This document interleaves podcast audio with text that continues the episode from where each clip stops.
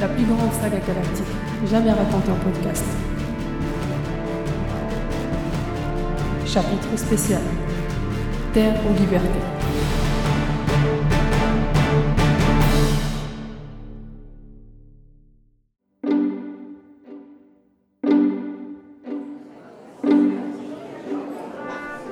La foule était si compacte.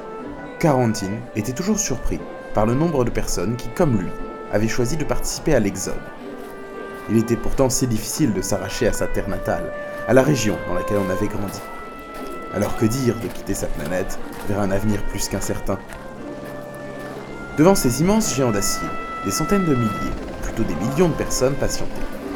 En voiture ou à pied, elles formaient d'incroyables files, convergentes vers les sept transporteurs la planète Materwan allait vivre une émigration massive. L'Exode, c'était déjà son nom, était le mouvement de population le plus important de l'humanité. Et pourtant, l'objectif semblait si lointain et si incertain. Traverser l'univers pour s'installer sur une planète glaciaire, à peine habitable. Cela aurait dû être l'utopie d'une poignée d'aventuriers, pas un projet de masse. Oui mais voilà, ces millions de gens avaient de bonnes raisons de fuir leur planète.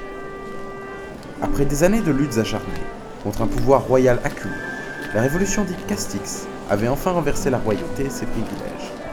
Pourtant aujourd'hui, les bourreaux d'hier et les révolutionnaires de la dernière heure avaient repris les choses en main, imposant peu à peu un nouvel autoritarisme et de nouveaux privilèges. La file avançait peu à peu. Même si cette entrée était réservée au personnel civil du vaisseau, il y avait tout de même beaucoup de monde. Il en fallait faire voler ce géant d'espace. Quarantine put enfin se diriger vers l'un des agents, chargé de l'accueil des exodés à bord du transporteur. Kaurentin Glolen, personnel civil, section archives, information et analyse. Tout en déclinant son identité et son affectation, il tendit les papiers réglementaires à l'agent. Visiblement fatigué, celui-ci lui tendit plusieurs badges et documents. Mécaniquement, il lâcha. Bienvenue à bord de Transporteur 6.